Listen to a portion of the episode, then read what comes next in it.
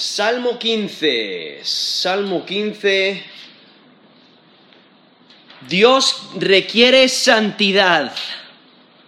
Examina tu corazón antes de venir a su presencia.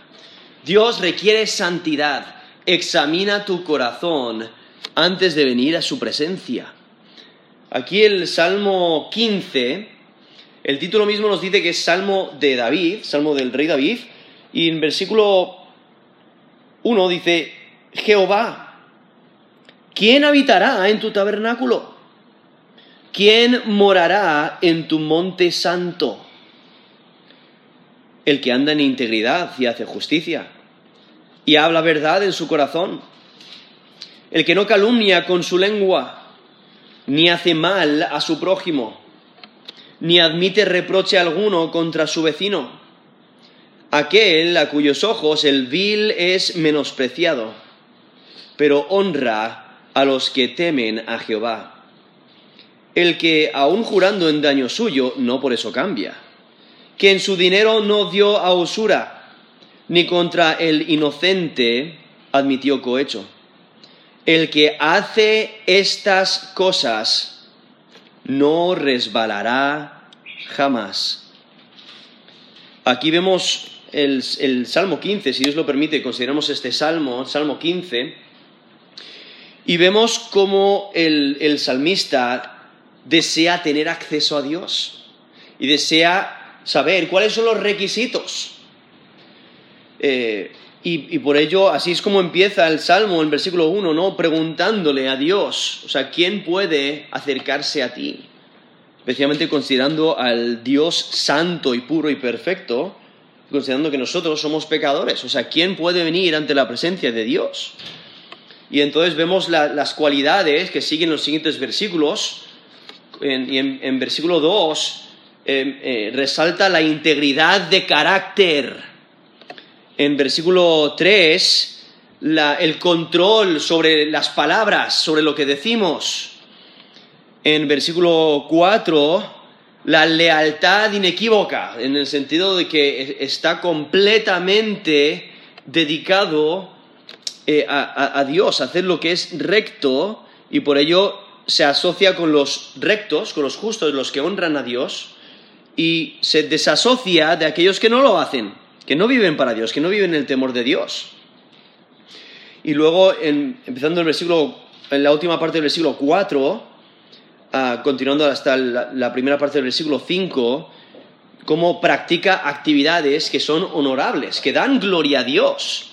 Y por ello el resultado es, como termina esa última frase del Salmo, esa última frase del versículo 5, el que hace estas cosas no resbalará jamás.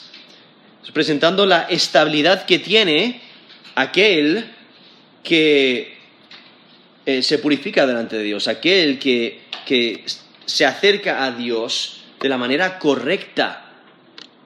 Ahora, e, e, este breve poema eh, provee la instrucción para una vida sin caída. ¿no? Aquellos que desean entrar en la presencia de Yahweh en su santuario deben de estar preparados, deben de prepararse antes de ello. Os podéis imaginar los israelitas, bueno, ellos subían al, tabernáculo o luego ya al templo para adorar a Dios, estaban en sus hogares y a veces tardaban varios días en, subir a adorar y, entonces en, el camino eh, posiblemente estén diciendo, oye, ¿me va a aceptar Dios? O sea, yo califico para entrar en su presencia, para tener una relación con Él. Y por ello, e, e, esas son las preguntas que hace el salmista aquí en, el Salmo 15 y las responde dando eh, algunas características donde eh, tiene que ver con el corazón, pero se, demuestra por cómo vivimos. Y es que el tema de este salmo es qué estilo de vida prepara al que, al que quiere vivir en la presencia de Dios. Porque, como sabemos, Dios no solo está en su santuario, Él es un Dios omnipresente, entonces debemos de vivir nuestra vida en la presencia de Dios en todo momento, ¿no? Debemos de vivir en santidad. Y es que aquí el salmista eh, presenta estas preguntas, ¿no? Y, y nos hace pensar, o sea, ¿quién tiene acceso a Dios? ¿Quién puede entrar en la presencia de Dios? ¿Cuáles son los requisitos para ser bendecido por la presencia de Dios? ¿Quién puede disfrutar del favor de Dios? Nos dice luego en el Nuevo Testamento, en Mateo 7, del 21 al 23, dice, no todo el que me dice Señor, Señor, entrará en el reino de los cielos, sino el que hace la voluntad de mi Padre que está en los cielos. Muchos me dirán en aquel día, Señor, Señor, no profetizamos en tu nombre y en tu nombre echamos fuera demonios y en tu nombre hicimos muchos milagros y entonces les declararé, nunca os conocí, apartaos de mí, hacedores de maldad. Eso es Mateo 7 del 21 al 23, donde resalta que tenemos que tener una relación con Dios, tenemos que tener una relación con Cristo, tenemos que creer en Él para salvación. O sea, ¿quieres tener acceso a Dios? ¿Quieres estar bajo la protección de Dios? ¿Quieres poder alabar a Dios en su santuario? ¿Quieres tener una relación personal con, Dios? O sea, considera, ¿para qué vives? Aquí refleja, aquí el salmista, el Salmo 15, refleja a alguien que vive para Dios, está completamente dedicado a Dios y, eso se puede observar en toda área de su vida. Vive eh, para agradar a Dios. Y por ello, obedecer a Dios es su prioridad. Y entonces aquí, e, este salmo, el Salmo 15, es un salmo que nos, debe de hacer recapacitar, nos debe hacer evaluar nuestra, nuestra relación con Dios, evaluar nuestro corazón, evaluar nuestra mente, evaluar nuestras acciones. Realmente nos prepara para venir ante la presencia de Dios. Y es que pureza y la ausencia de la idolatría son requisitos para entrar en la presencia de Dios. Debemos de adorarle exclusivamente a Él. Entonces, por eso la pureza es esencial y la ausencia de la idolatría, ¿no? Eh, estar completamente dedicados a Él, Él es santo, vivir como Él, eh, reflejar su santidad, y eso es lo que Dios requiere, que vivamos en santidad, en pureza, en justicia, para poder vivir en su presencia. Pero hay que recordar también que nosotros no somos justos por nosotros mismos. No podemos venir ante la presencia solos porque somos culpables delante de Él. ¿No? Romanos 3:23, por cuando todos pecaron y están destituidos de la gloria de Dios. O en Isaías 59, versículo 2, Isaías 59, versículo 2, dice, pero vuestras iniquidades han hecho división entre vosotros y vuestro Dios. Vuestros pecados han hecho ocultar de vosotros su rostro para no oír. Entonces, si eres pecador, o sea, tu pecado te separa de Dios. Y la escritura es clara, todos somos pecadores, aún desde el nacimiento. Nos dice el Salmo 51, versículo 5. Salmo 51, versículo 5. He aquí, en maldad he sido formado y en pecado me concibió mi madre. O sea, desde la concepción, aún en Salmo 58, versículo 3, se apartaron los impíos desde la matriz, se descarriaron hablando mentira desde que nacieron. O sea, nacemos siendo pecadores. En Romanos 5.12 nos dice el, por qué. Es porque el pecado entró al mundo por un hombre y por el pecado la muerte. Así la muerte pasó a todos los hombres. ¿No? Heredamos el pecado, esa naturaleza pecaminosa. Y nos dice el Salmo 5, versículo 4, porque tú no eres un Dios que se complace en la maldad. El malo no habitará junto a ti. Ahora, si eres pecador, eso son malas noticias. De que no puedes tener acceso a Dios por ti solo. No te puedes ganar la aprobación de Dios por ti solo necesitas un Salvador. Y por ello Dios se encarnó. Y nos dice 2 de Corintios 5, 2 de Corintios 5, 21, eh, al que no conoció pecado, está hablando de Jesús, quien es Dios encarnado, Él es santo, ¿no? Al que no conoció pecado, por nosotros lo hizo pecado, para que nosotros fuésemos hechos justicia de Dios en Él. Entonces Él toma todo nuestro pecado, Él paga en la cruz por nosotros, Él toma todo nuestro pecado y anula, lo, anula sobre la cruz. Y por ello Él nos da su justicia, su rectitud. Él sí ha cumplido toda la ley. Y por medio de su justicia es que podemos cumplir la ley. Eh, nos dice Colosenses 2, 14, dice, anulando, esto es eh, la obra de Cristo, anulando el acta de los decretos que había contra nosotros, que nos era contraria, quitándola del medio y clavándola en la cruz. De la manera que lo presenta es, es una gran lista de pecados que el juez justo dice, tú eres pecador, no hay lugar a duda, mira toda esta lista. Pero Cristo toma esa lista y la clava en la cruz. Y dice, yo he pagado. Y porque Él ha pagado, es de la manera en que podemos ser justos. Es de la manera que podemos vivir en, justificación de vida, ¿no? Eh, en rectitud. Hemos sido justificados. No porque Cristo murió por nosotros. Romanos 5.8, más Dios muestra su amor para con nosotros en que siendo pecadores Cristo murió por nosotros. Y por él, y por él tenemos justicia. Podemos vivir eh, en, en santidad. Podemos agradar a Dios. Tenemos acceso a Dios por medio de Jesucristo porque tenemos la justicia de Cristo. Aquellos que hemos puesto nuestra fe y confianza en Jesús como Señor y Salvador, tenemos la justicia de Cristo. Y por su justicia, no la nuestra, por su justicia podemos vivir justamente. No para ser justificados, porque Él es quien ha obrado esa justificación. Él es quien ha pagado por nosotros. Nosotros hemos puesto nuestra fe en Él para salvación y Él nos ha justificado, nos ha declarado inocente por la obra de Cristo en la cruz.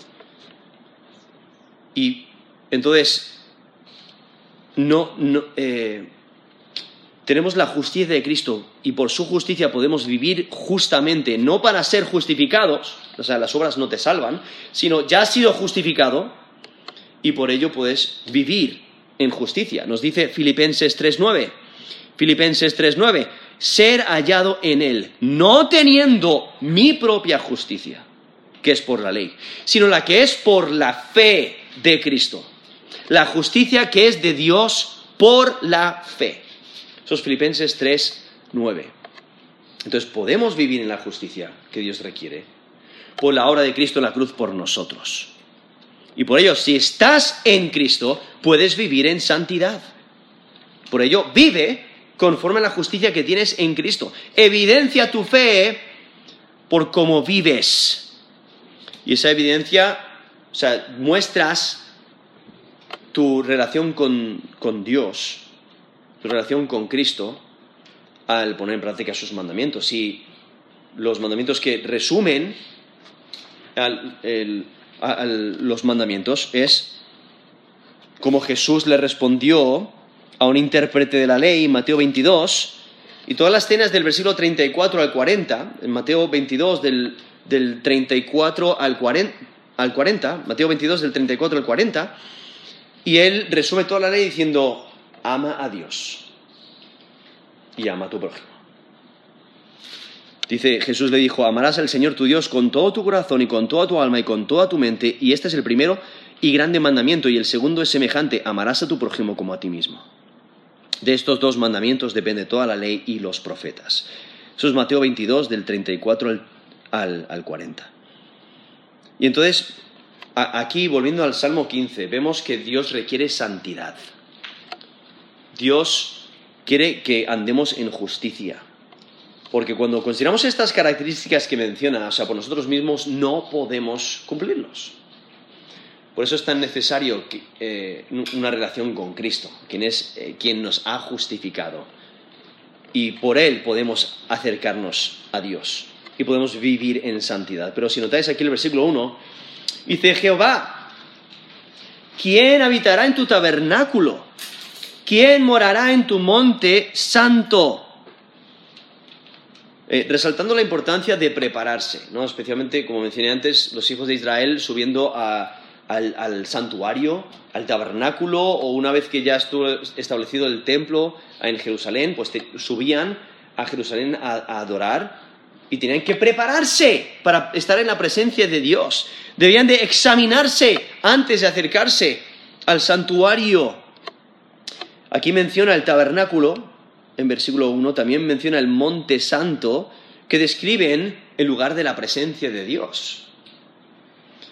Y al mismo tiempo podéis notar ese término habitará y luego el otro morará, resaltando la, idea de habitar juntos, de tener armonía, de, poder disfrutar en, comunión, el morar eh, y vivir la vida ¿no? en, juntos. Entonces, ¿quién tiene acceso a Dios? Es básicamente la, idea.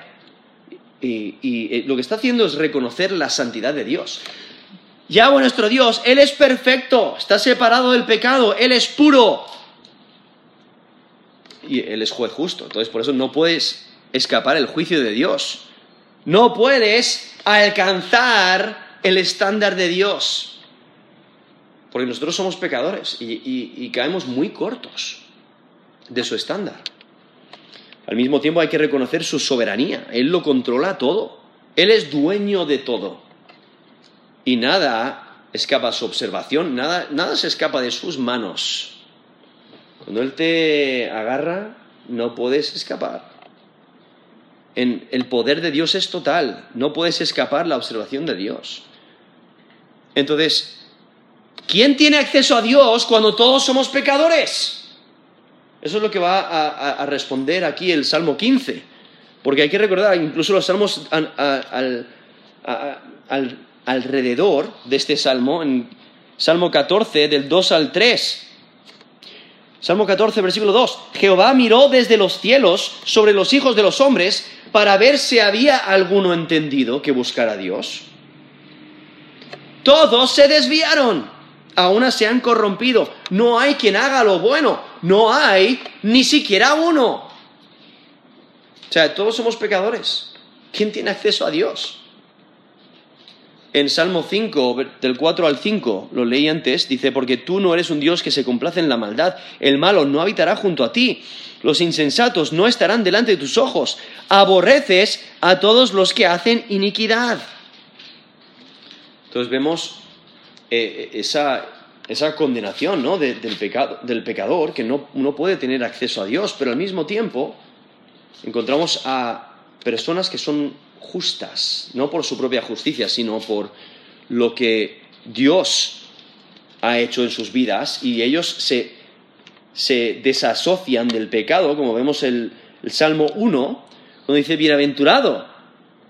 Esto es el Salmo 1, versículo 1. Bienaventurado el varón que no anduvo en consejo de malos, ni estuvo en camino de pecadores, ni en silla de escarnecedores se ha sentado, sino que en la ley de Jehová está su delicia y en su ley medita de día y de noche. Será como árbol plantado junto a corrientes de aguas que da su fruto en su tiempo y su hoja no cae. Todo lo que hace prosperará. No así los malos, que son como el tamo que arrebata el viento. Por tanto, no se levantarán los malos en el juicio, ni los pecadores en la congregación de los justos, porque Jehová conoce el camino de los justos, mas la senda de los malos perecerá. Y ahí el Salmo 1 resalta al justo al que sí vive para Dios y por ello tiene estabilidad y refleja un carácter de integridad. Ahora, hay pasajes similares aquí al Salmo 15, como el, Salmo 24, versículo 3 al 6. Salmo 24, versículo 3. Dice, ¿quién subirá al monte de Jehová y quién estará en su lugar santo? Eso es Salmo 24, ahora versículo 4 el limpio de manos y puro de corazón, el que no ha elevado su alma a cosas vanas, ni jurado con engaño. Él recibirá bendición de Jehová y justicia del Dios de salvación. Tal es la generación de los que le buscan, de los que buscan tu rostro, oh Dios de Jacob. Y podéis notar la búsqueda, ahí en versículo 6. De este, el justo busca a Dios se da cuenta que necesita la ayuda de Dios para ser justo. Eso es Salmo 24 del 3 al 6, donde vemos la limpieza de manos pureza de corazón y, bueno, eh, la humildad y la verdad que comunica. También en Isaías, Isaías 33, del 14 al 16. Isaías 33, versículo 14. Dice Isaías 33, del 14 al 16. Dice versículo 14. Los pecadores se asombraron en Sion, espanto sobrecogió a los hipócritas. ¿Quién de nosotros morará con el fuego consumidor? ¿Quién de nosotros eh, habitará con las llamas eternas? se está refiriendo a Dios. El que camina en justicia y habla lo recto, el que aborrece la ganancia de violencias, el que sacude sus manos para no recibir cohecho, el que tapa sus oídos para no oír propuestas sanguinarias, el que cierra sus ojos para no ver cosa mala. Este habitará en las alturas. Fortaleza de rocas será su lugar de refugio, se le dará su pan y sus aguas serán seguras. Eso es Isaías 33, del 14 al 16, que es muy similar al texto que estamos considerando. Hay en, en, Salmo, en Salmo 15. Pero viendo la importancia de estar preparados para estar ante la presencia de Dios. Incluso la escritura nos dice que eh, el, hombre no puede ver a Dios y vivir, ¿no? porque Él es fuego consumidor, como nos ha mencionado ahí Isaías 33, del 14 al, al 16. ¿Y cuánto más si somos pecadores? Y por ello hay que prepararse para venir a adorar, para presentarse delante de Dios. Y lo primero que resalta aquí el Salmo 15 es integridad de carácter. Ahí en versículo 2 dice, el que anda en integridad y hace justicia y habla verdad en su corazón.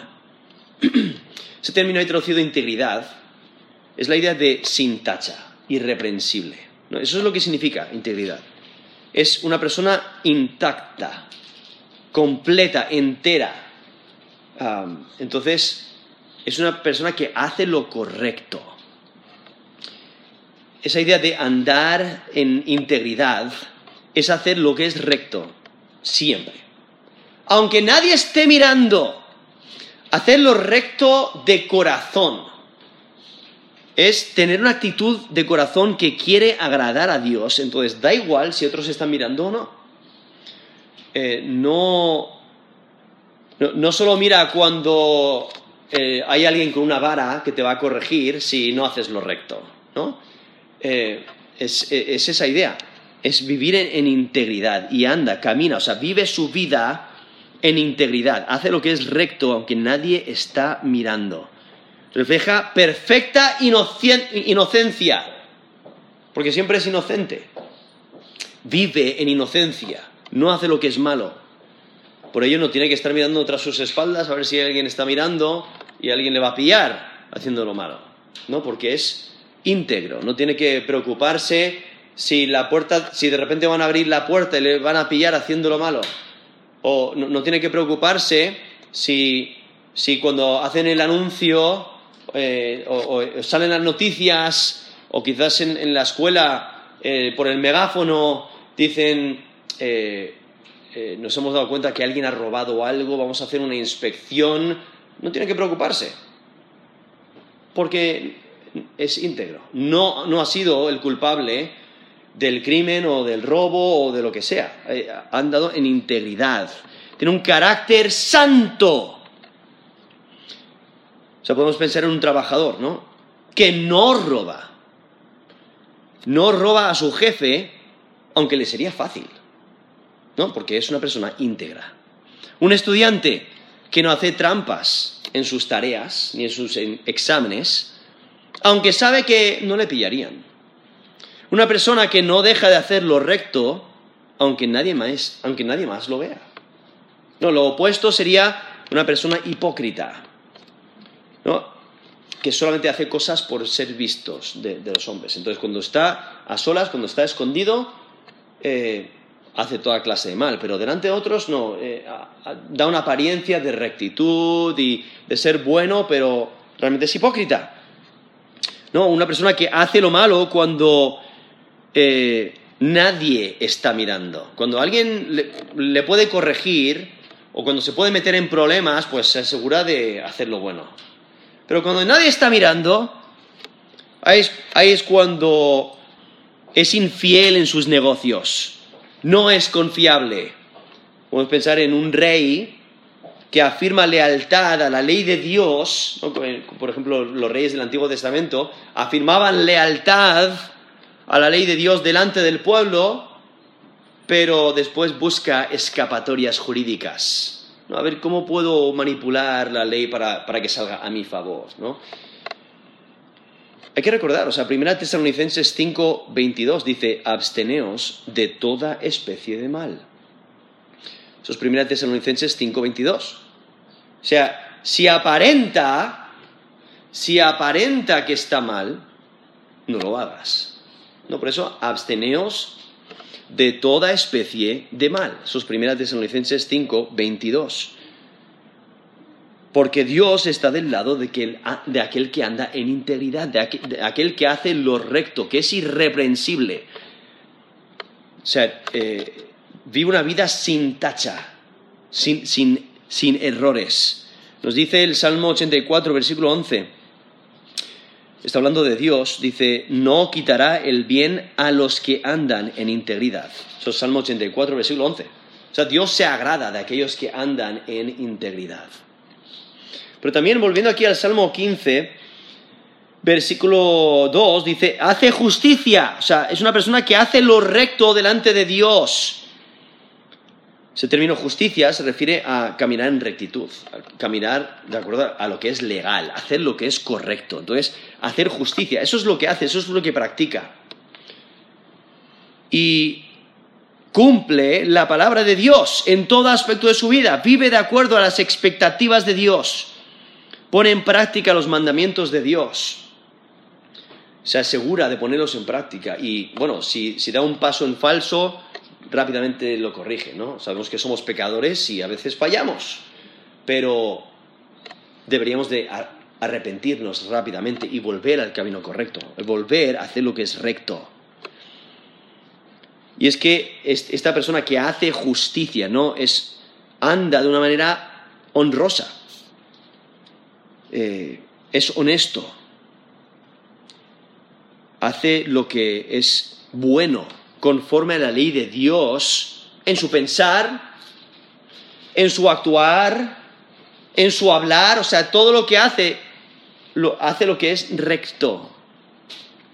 Nos dice el Salmo 11, versículo 7, Salmo 11, versículo 7, porque Jehová es justo y ama la justicia, el hombre recto mirará su rostro.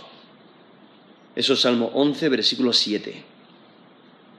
Entonces podemos pensar en alguien que, practica, ¿no? que hace lo que es justo. O sea, es una persona que no se aprovecha del débil. Una persona que no daña a su prójimo. Una persona que dice la verdad en todo tiempo, en todo momento. Es honesto en sus negocios. Hace lo recto aunque le hagan mal no se venga, no busca aprovecharse, siempre hace lo que es recto. Pero podemos pensar en, alguien que no hace justicia, bueno, hace lo malo siempre. Odia a todos si lo demuestra. Se aprovecha de otros en sus negocios. Roba siempre que puede. Miente para salirse con sus planes. Oprime a otros todo lo que puede busca dañar a otros, rechaza la palabra de Dios y constantemente se desvía de la palabra de Dios. ¿no? Esa es la, cara opuesta de aquel que hace justicia. El, recto, el que hace justicia, hace lo que es recto delante de Dios, obedece a Dios. Continúa aquí el Salmo 15, eh, la última frase del versículo 2 dice, y habla verdad en su corazón. Habla verdad en su corazón. Ese término verdad eh, se refiere a, lo que es fiable, lo que es fidedigno, que permanece, que continúa, ¿no? Porque es verdad, continúa. Eh, puedes confiar en ello, es verdad. Y entonces aquí habla verdad en su corazón. Entonces resalta que medita en lo que es puro. Eh, medita en lo verdadero. No piensa lo malo. No escucha a su corazón engañoso evalúa sus pensamientos y por ello piensa y dice y hace lo que es bueno. Entonces controla sus palabras y sus pensamientos, porque habla verdad en su corazón. Porque como sabemos, Jeremías 17:9, engañoso es el corazón más que todas las cosas y perverso. ¿Quién lo conocerá? Entonces no puedes confiar en tu corazón. Por eso aquí, si notáis, dice, habla verdad en su corazón. No permite que su corazón le engañe. Entonces constantemente está enfocado en la, ley de Dios y por ello se habla a sí mismo, se, como se aconseja, aconseja su corazón, instruye su corazón para hacer lo que es recto. Por eso habla verdad en su corazón. Y por eso nos dice Proverbios 12:20, engaño en el corazón de los que piensan el mal, pero alegría en el, de los que piensan el bien. Esos Proverbios 12:20, eh, donde conociendo que tenemos engaño en el corazón, pues entonces eh, hablamos verdad al corazón, vivimos conforme a la verdad, no permitimos que nuestro corazón nos engañe, porque cuando estamos pensando lo malo, nos está engañando nuestro corazón. Entonces, una persona que habla verdad en su corazón es alguien que medita en la escritura, la tiene siempre presente para, hablar la verdad en su corazón. Considera la palabra de Dios atentamente para tomar decisiones, tiene una decisión que tomar pues en vez de confiar en su propia sabiduría, en su propio corazón, eh, pues eh, evalúa todo conforme a la escritura. Considera la palabra de Dios atentamente para tomar decisiones. Considera la palabra de Dios no para, eh, para, para no desviarse del camino de Dios, no deja que su corazón le engañe, evalúa sus pensamientos conforme a la escritura y obedece a Dios. Entonces, habla verdad a su corazón y piensa lo que es recto. Eh, entonces es alguien que medita en la escritura y piensa lo que es puro, como nos dice Filipenses 4:8. Por lo demás, hermanos, todo lo que es verdadero, todo lo honesto, todo lo justo, todo lo puro, todo lo amable, todo lo que es de buen nombre, si hay virtud alguna, si algo digno de alabanza, en esto pensad. Eso es Filipenses 4, 8. Entonces, meditando, pensando lo que es recto. La cara opuesta sería alguien que medita la maldad, que acrecienta su pecado, que medita cómo hacer maldad, planea su maldad, considera cómo dañar, considera cómo aprovecharse, etcétera, ¿no? Entonces, por ello aquí vemos a esta persona que tiene, que, puede venir ante la presencia de Dios, habla verdad en su corazón. Continúa en versículo 3, enfocándose en las palabras, ¿no? La importancia de controlar las palabras cuando dice, el que no calumnia con su lengua, ni hace mal a su prójimo, ni admite reproche alguno contra su vecino. Ese término ahí traducido calumnia eh, es la idea de chismear, ¿no? De hablar mal de otro, hablar con maldad. Entonces, aquí dice no calumnia con su lengua. Es la idea de, no, hablar, no hablar mal de otro, sino que habla lo que edifica siempre. Como nos dice Efesios, Efesios 4, eh, Efesios 4, versículo 29 nos dice, ninguna palabra corrompida salga de vuestra boca, sino la que sea buena para la necesaria edificación a fin de dar gracia a los oyentes.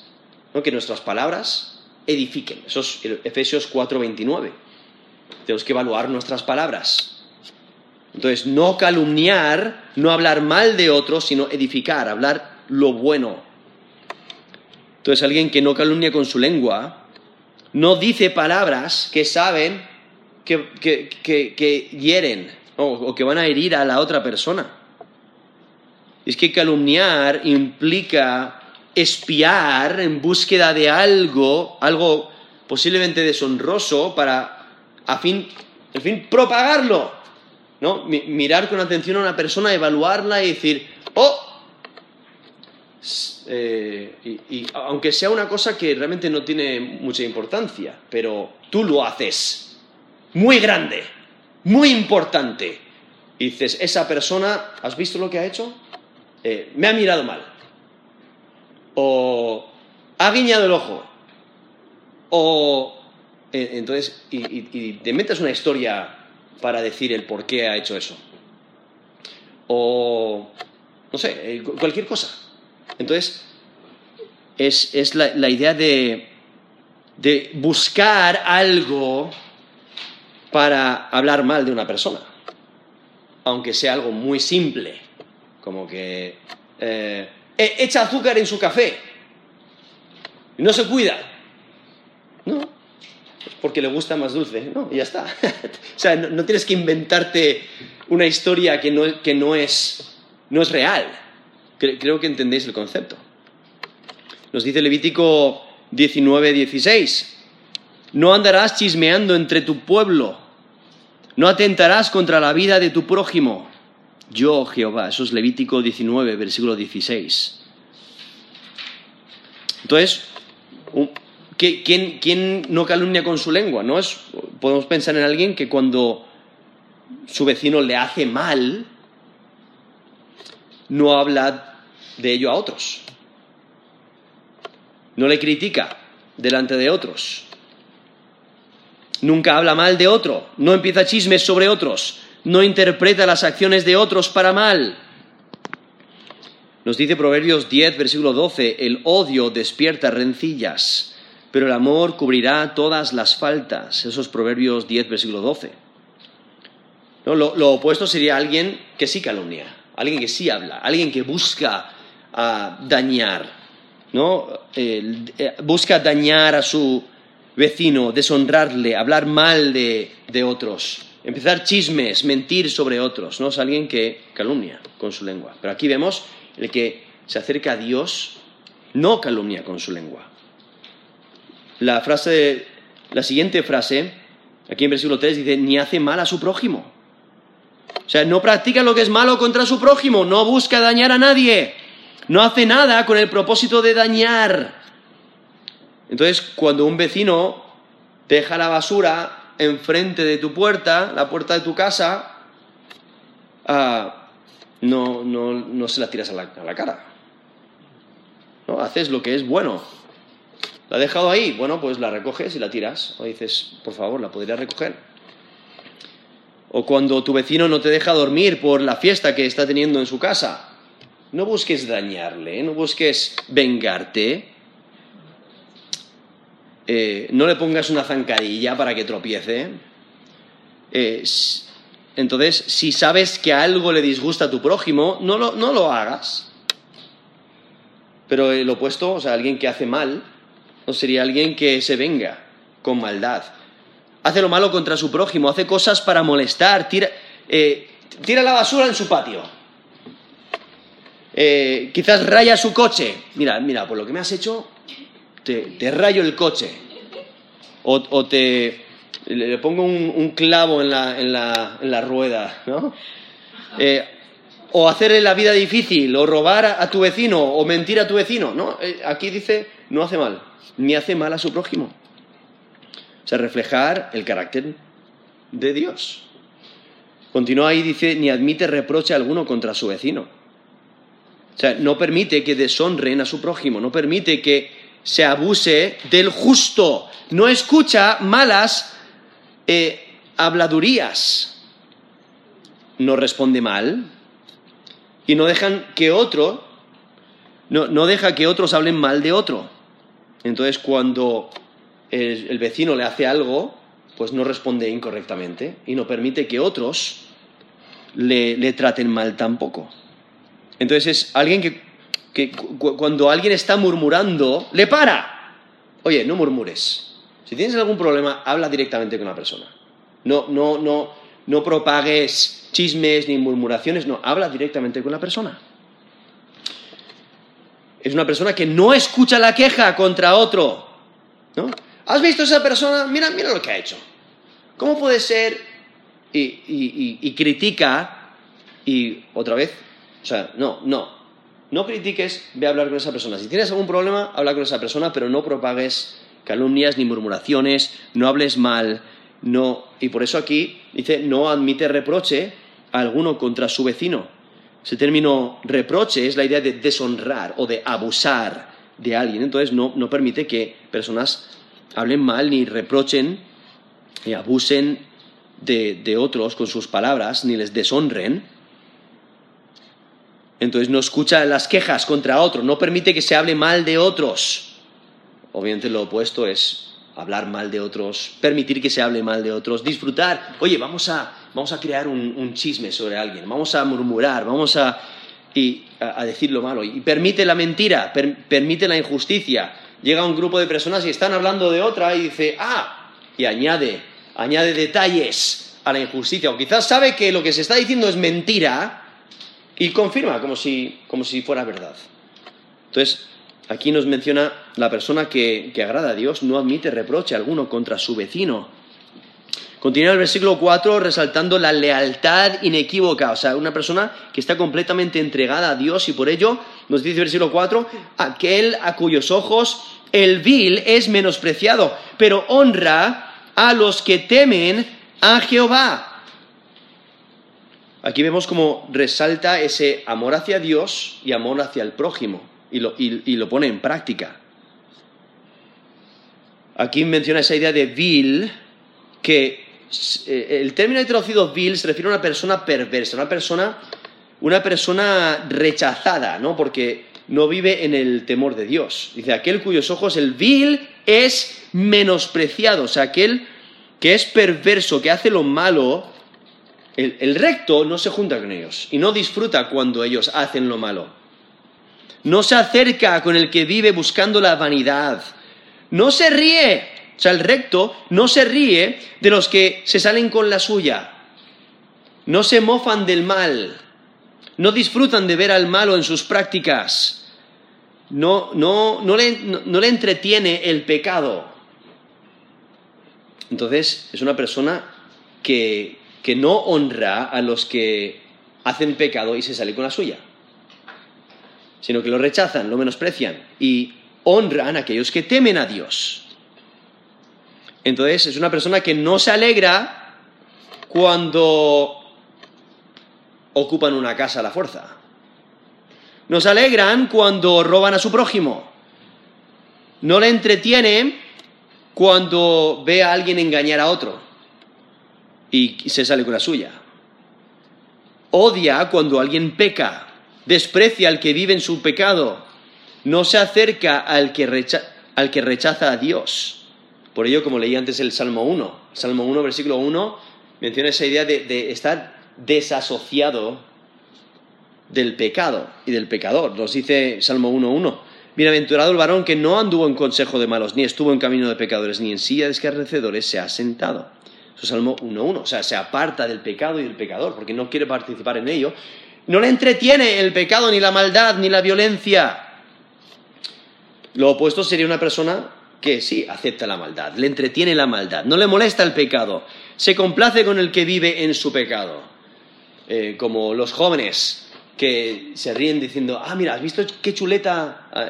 Aquí por lo menos eh, llaman chuletas a esas, a esas notas que se hacen para el examen y se escriben ayudas para no tener que estudiar tanto. Ah, y entonces hay diferentes términos, pero eh, se juntan y dicen, mira, mira lo que he hecho, mira qué sabio soy, he engañado al profesor de esta manera y me he salido con la mía. Y entonces muchos lo celebran. No, el, el que teme a Dios, aquel que agrada a Dios, no se goza en el pecado, sino que es lo que hace, honra a los que temen a, Dios. Es lo que nos dice la mitad del versículo 4. O sea, ama al que hace lo bueno, respeta al justo, bendice al que vive para Dios. O sea, habla bien de los justos. Sirve a los que viven para Dios. Lo opuesto sería alguien que desprecia a los que viven para Dios. Los, que se ríen, dicen, mira este que vive para Dios, o que honra a Dios, o que rechazan a los que hacen lo recto, o quizás honran al, que hacen el mal, al que hace el mal. ¿No? Hacen, o sea, pecan contra Dios y lo celebran. No, me he salido con la mía, ¿has visto? He robado, he adulterado, he tenido sexo ilícito, etc. Y se ríen, se gozan. con ello. Eso es lo opuesto a, aquel que, que, que agrada a Dios. Y por ello aquí nos dice Salmo 15, versículo 4, aquel a cuyos ojos el bien es menospreciado, pero honra a los que temen a Jehová. Y entonces, la última frase del versículo 4 y también la primera parte del versículo 5 resalta que practica actividades eh, honorables, o sea, que honran a Dios.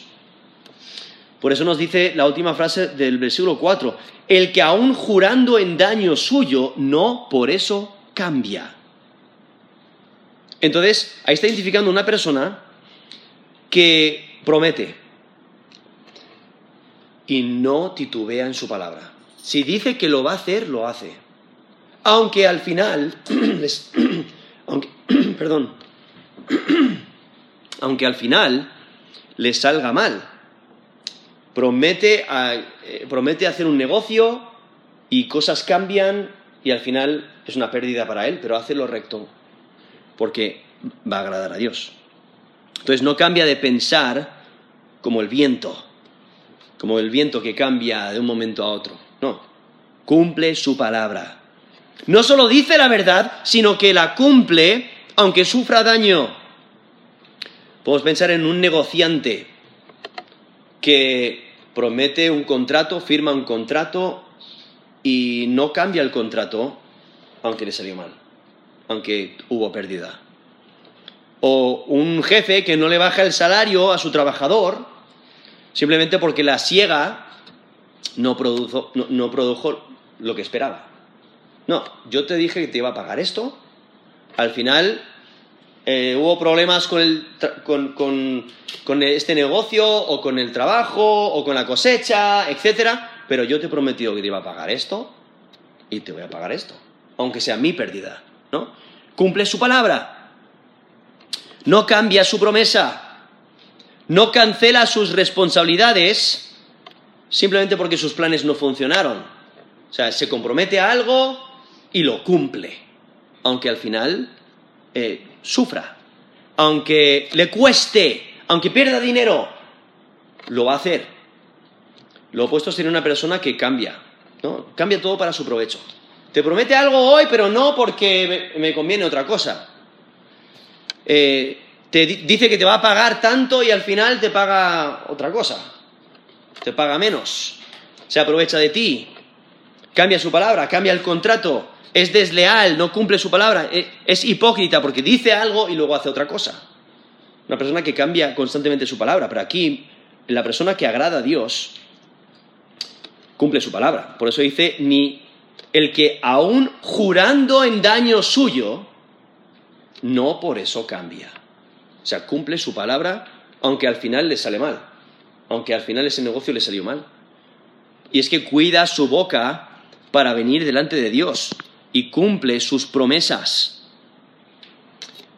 En, en Eclesiastés 5, del 1 al 7, dice que debemos de prepararnos cuando vamos a la presencia de Dios eh, preparar nuestros corazones y asegurar de no hablar demasiado rápido. Y si, y si prometemos algo a Dios, lo cumplimos. Nos dice Eclesiastes 5.1, cuando fueres a la casa de Dios, guarda tu pie del mal. Y acércate más para oír que para ofrecer el sacrificio de, los necios, porque no saben que hacen, que hacen mal. No te des prisa con tu boca, ni tu corazón se apresure a proferir palabra delante de Dios, porque Dios está en el cielo y tú sobre la tierra, por tanto sean pocas tus palabras. Porque de la mucha ocupación viene el sueño y de la multitud de las palabras la voz del necio. Cuando a Dios hagas promesa, no tardes en cumplirla, porque Él no se complace en los insensatos. Cumple lo que prometes, mejor es que no prometas y no que prometas y no cumplas. No dejes que tu boca te haga pecar, ni digas delante del ángel que fue ignorancia. ¿Por qué harás que Dios se enoje a causa de tu voz y que destruya la obra de tus manos?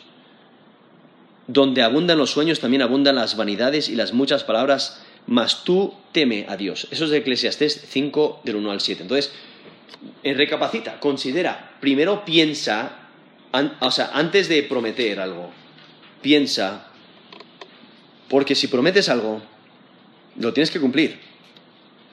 Como comúnmente, ¿no? Cuando alguien está en un, grave peligro, claman a Dios para que le rescate y, a veces prometen, Dios, si me sacas de esta, voy a hacer aquello. Y entonces Dios les rescata y luego cuando salen se les olvidó su promesa, ¿no? Se les olvidó porque ya consiguieron lo que querían, salirse de, ese problema. No, cumple su palabra. Aquí, por eso dice, eh, el que aún jurando un daño suyo no por eso cambia. O sea, considera sus palabras y dice lo que es recto. Y es que el, el, pecador no habitará en la presencia de Dios. Pero el que hace lo que es recto, el que, el que se acerca a Dios, el que clama a Él, el que tiene una relación con Él, el que vive en rectitud, el que rechaza la maldad. Nos dice el versículo, eh, versículo 5, dice, quien su dinero no dio a usura, ni contra el inocente admitió cohecho. Ese término ahí traducido usura se refiere a intereses, es un pago extra sobre la deuda. Es un, eh, también se refiere a un uso injusto de dinero. Entonces aquí dice, su, dinero no dio a usura, o sea, no se aprovecha del necesitado, no hace injusticia con su dinero, no roba al pobre, no usa su dinero para mal. Entonces no se aprovecha de, los, de los pobres al prestarles dinero y exigirles mucho de vuelta. O, o, quizás dice, oye, necesitas dinero, mira, yo te lo presto. Lo que no le dice es que luego me tienes que dar el, 15% o 20% o 50% más. Y el pobre, que ni siquiera tenía para cubrir sus propias necesidades, ahora la has puesto en un aprieto. Y te estás aprovechando del necesitado. Necesita comida ahora, entonces dices, vale, yo te doy comida, pero me tienes que dar esto o aquello sobre la comida que te doy. Entonces, eh, aprovechándose de los, de los pobres. Entonces, alguien que, refleja, que, no da su dinero a usura, ¿no? Es un, pobre trabajador en deuda le pide dinero a alguien para plantar sus campos y eh, no, se le exige intereses. Es una persona pobre, ayuda a los pobres. No tiene deseo de aprovecharse de los demás. un pobre necesita ayuda financiera, pues le ayuda sin aprovecharse. Lo opuesto sería alguien que aumenta todo con intereses. Sí, te presto tanto dinero, pero depende de cuánto, cuántas semanas tardas o meses para pagarme, pues se va incrementando lo que me vas a deber. Es aprovecharse de las necesidades de los demás. Vale, si mira, si quieres el dinero ahora mismo, pues me tendrás que pagar más, ¿no? Más, más incluso de lo normal. Nos dice Éxodo 22, del 25 al 27, cuando prestares dinero a uno de mi pueblo, al pobre que está contigo, no portarás con él, no te portarás con él como logrero, ni le impondrás usura. Si tu madre se emprende el vestido de tu prójimo a la puesta del sol, se lo devolverás, porque solo eso es su cubierta, es su vestido para que cubra su cuerpo, para cubrir su cuerpo en que dormirá. Y cuando él clamare a mí, yo le oiré porque soy misericordioso eso es Éxodo 22 del 25 al 27. En Levítico 25 del 35 al 38. Cuando tu hermano empobreciere y se acogiera a ti, tú lo ampararás. Como forastero extranjero vivirá contigo. No tomarás de él usura ni ganancia, sino tendrás temor de tu Dios. Y tu hermano vivirá contigo. No le darás tu dinero a usura, ni tus víveres a ganancia yo Jehová vuestro Dios, que os saqué de la tierra de Egipto para daros la tierra de Canaán, para ser vuestro Dios. Eso es Levítico 25, el 35, el 38. Lo presenta bastante claro. Lo presenta bastante claro, ¿no? Hay una persona pobre, necesitada, pues ayúdala, incluso tráela a, tu casa. Pero no le cobres, no le cobres más eh, por la leche de lo que vale la leche. No intentes hacer ganancia. Ah, vale, pues mira, eh, la, barra de pan vale un euro, pero estás en mi casa, me tienes que pagar 1,20. o eh, esta comida te, costó 15 euros, pero le cobras 25. No hagas eso. No, no busques ganancia. Nos dice Deuteronomio 23, 19, Deuteronomio 23, 19, no exigirás de tu hermano interés de dinero, ni intereses de comestibles, ni de cosa alguna que se suele exigir interés.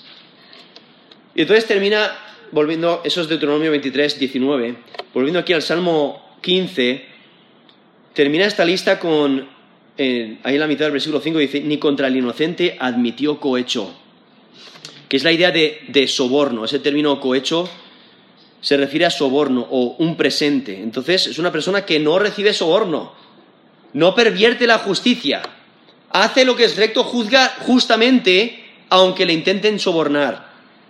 No permite la injusticia, no, deja que, no, se deja influenciar a hacer lo malo.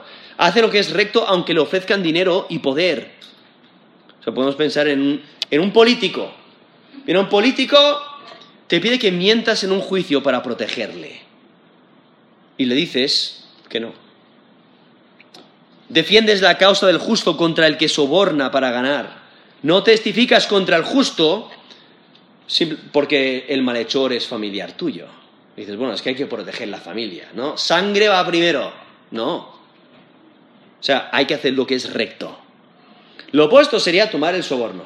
Lo opuesto eh, sería, bueno, me da igual quién es justo o no, el que me pague. No, yo quiero beneficio para mí. El defender tu propio bolsillo, defender tus propios intereses. Nos dice Éxodo 23.8, no recibirás presente, porque el presente ciega a los que ven, pervierte las palabras de los justos. Eso es Éxodo 23.8. O Deuteronomio 27.25, maldito el que recibiere soborno para quitar la vida al inocente. Eso es Deuteronomio 27.25. Y entonces, viendo todas estas características de alguien que agrada a Dios, termina el Salmo diciendo que esta clase de persona tiene estabilidad. Tiene estabilidad. Esa última frase del versículo 5. El que hace estas cosas no resbalará jamás. Y es por la bendición de Dios. Incluso nos dice el Salmo 23, versículo 6. Ciertamente el bien y la misericordia me seguirán todos los días y en la casa de Jehová moraré por largos días. Eso es Salmo 23, 6. No, eso es lo que el salmista deseaba. Dice, ¿quién habitará en tu tabernáculo? ¿Quién morará en tu santo monte? Entonces, el que vive en integridad y, y el que vive en santidad. Y es que Dios se deleita con aquellos que le buscan de todo corazón, con aquellos que hacen lo recto, que cumplen su palabra. Nos dice el Salmo 119, del 1 al 3. Bienaventurados los perfectos de camino, los que andan en la ley de Jehová. Bienaventurados los que guardan sus testimonios y con todo el corazón le buscan. Pues no hacen iniquidad los que andan en sus caminos. Eso es Salmo 119 del 1 al 3, ¿no? Los perfectos de camino, los que guardan los testimonios de Dios y su ley, los que andan en, en sus caminos, apartándose del mal. Y por ello tienen estabilidad. Nos dice Salmo 37, 31, la ley de su Dios está en su corazón, por tanto sus pies no resbalarán. Eso es Salmo 37, versículo 31. Viendo esa estabilidad que, que, Dios da al que hace lo recto. Salmo 16, 8. A Jehová he puesto siempre delante de mí porque está a mi diestra, no seré conmovido, no voy a titubear. ¿No? Eh, se mantiene sin eh, resbalar, viendo esa estabilidad aquellos que hacen lo recto. Y por ello tenemos este salmo aquí, para animarnos a andar en santidad. Dios quiere un pueblo santo. Dios tiene un estándar alto que no, no puedes cumplir por ti solo. Necesitas la justicia de Jesucristo para hacerlo. Y cuando has puesto tu fe y confianza en Jesús como Señor y Salvador, él te da su justicia y puedes vivir para Él. Entonces no vivas para ti mismo, vive para Dios. Cuida tu estado espiritual. Eh, solo los que califican por la fe tienen acceso a Dios y viven, no reflejan esa fe. Dios es justo, Él es santo, Él es soberano, nada escapa a su observación. Dios busca a los que le temen. Eh, entonces, viendo la importancia de vivir en santidad. Dios lo que desea de nosotros es que le amemos de todo corazón, que le seamos fieles, que no confiemos en nosotros mismos, sino que confiemos en Él, que nos arrepintamos de nuestro pecado, que no pongamos confianza en otras cosas, que no pensemos que necesitamos otras cosas para estar satisfechos, eh, que desea que no hagamos lo malo para intentar avanzar, que no, que no nos molestemos rápidamente porque nuestros planes se interrumpen, no, sino que vivamos por Él. Dios desea que, que creamos en Él y en su palabra, que vivamos conforme a su palabra, no conforme a nuestros propios deseos. Que estemos dispuestos a hacer lo que le agrada. No para intentar conseguir algo que no tenemos. No debemos de vivir para nosotros mismos pensando que somos mejores que los demás, o buscando nuestro propio bien, o eh, afanándonos por la vida, molestándonos por lo que Dios hace por aquellos que, nos dañan. O sea, tener contentamiento, tener agradecimiento, eh, vivir en humildad y vivir para Dios, reflejar lo que Él desea y es santidad. O sea, Dios requiere santidad. Por ello, examina tu corazón antes de venir a su presencia. Y por ello tenemos aquí el Salmo 15 que nos debe de alertar, nos debe hacer considerar nuestro corazón, nuestra vida, cómo estamos viviendo. ¿Le estamos agradando? ¿Le estamos sirviendo? Dios requiere santidad. Examina tu corazón antes de venir a su presencia. Vamos a terminar en, en oración.